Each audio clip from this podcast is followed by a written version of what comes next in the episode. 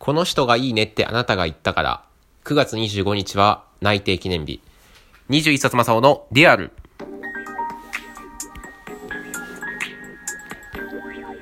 こんにちは、こんばんは、おはようございます。皆様の21冊正雄でございます。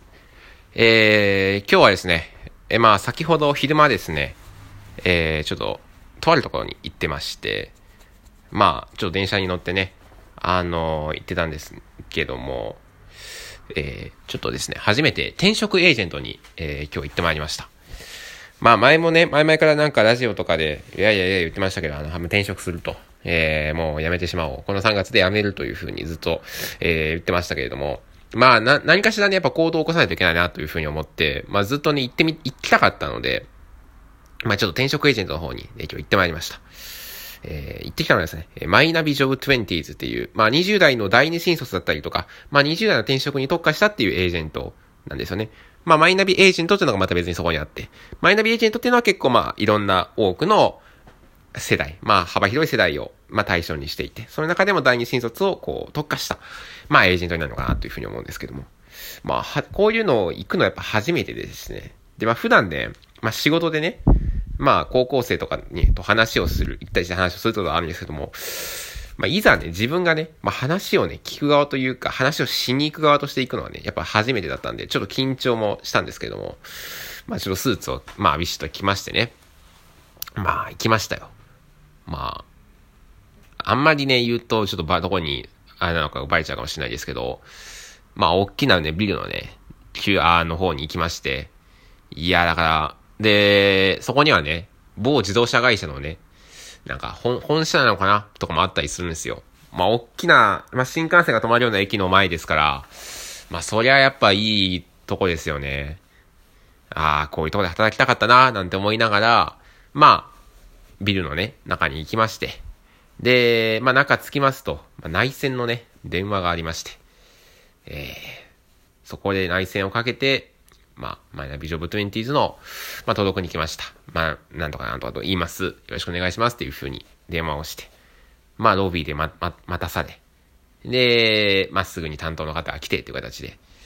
やっぱもう担当の方もやっぱすごい、なんかこう、ああ、仕事できる人なんだろうなって感じなんですよね。やっぱ普段こう、なんていうか塾でね、働いてるとそんな人めったにないですから、そういうオフィスとかもね、見るっていうのもやっぱなかなかないですからね。ああ、いいな、こういうビルで働けるのってって思いながら。まあ、なんかその、もともとね、1年目のは時は、大きな駅の前、大きな駅前の、まあ、校舎も掛け持ちしてましたから、あの、よくランチど、ランチタイムとかね、あの、よくその駅前のね、ところで食べてたんですけど、なんかこう、仕事できる風のサラリーマンとか、なんか、そういうビシッと決まった若手のサラリーマンとかが飯食って、なんか昼休みを終えて帰ってたりするのを見ると、なんで俺塾行くんだろうと思いながら、なんかちょっとコンプレックスでやってたんですけども、いいなぁなんて思いながら。で、まあ、ね、面談のブースに入りまして、面談をさせてもらったんですよ。これまたいいですよね、このブースがちゃんとあるっていうね。あの、英会話教室の、みたいな感じでね、こう、ブースがそれぞれ行く、まあ、5つか6つぐらいありましたね。うち、うちの塾はダメですよ。面談なんてもう、デスクの横にパイプ椅子置いて、そこで話してますからね。で、これだけでも全然違いますよね。えー、で、まあ、今日、まあ、担当させてもらいます。まあ、緊張してますか？みたいな感じで、こう、ちょっと和ませてもらったりとか、あの、身分証明書としてね、僕ちょっとマイナンバーカード持ってたんですけど、マイナンバーカードってあの、あの、作ったことある人わかると思うんですけど、なんか透明のプラケースみたいな、なんか保険証とかでも入ってるのプラケースみたいなものなんですけど、で、それ、なんかね、あの、マイナンバー覚醒のシールが貼ってあって、ちゃんと正しい向きで入れるとマイナンバーが隠れるみたいな感じになってるんですけど、あと性別とかが。なんかそれのね、向き、なんか間違えたりして、あーなんか、それ分かんなくなっちゃいますよね、たまに、みたいな、こう、なんか冗談でこう眺ましてもらえたりとか、まあしながら、まあ、結構いろいろ話しました。1時間弱ですね、いろいろ話して、まあ転職いろいろ迷ってんです。と、まあ2年目で、まあ辞めちゃおうかななんていうふうに思ってて、ただまあちょっとその不安とかもあって、いろいろこう話をして、うーん、まあ2年目でもう辞めて、またどこかで違うところでまたリスタートをするのか。まあそれとも3年ぐらい続けて、もしできるなら管理職もやって、1年だけですけど。で、転職するのがいいのか、どっちの方がいいんですかねみたいな話をしながら。まあ、自分が合わないところでやるよりも、正しいところでまたリスタートした方がいいんじゃないですかってみたいな感じでこうアドバイスをいただいたりとか、えー、ね。まあ、いろいろこの向いている職業の話をしたりとか、うん、まあ自分の、まあ希望なんかを伝えたりしながら、まあ、一つね言われたのがその3月にまあ転職するので、あ、3月とか、まあ4月、5月、6月入社にするのであれば、別に今から動かなくても、1、2ヶ月で大体される方が多いですから、まあ、年明けでも大丈夫なんじゃないですか？みたいな話を伺って。まあ、いろいろね、こういろんな人の話をね、こう聞いていくと、やっぱり、ああ、この子、こう、あのなんていうか、なんかこうね、客観的に話を聞いてもらって、ああ、別に、まあ、やめても別に、そんな困るわけでもないしな。まあ、むしろね、自分の体も大事だし、結構最近勤務中とかお腹痛くなったりするんですよ。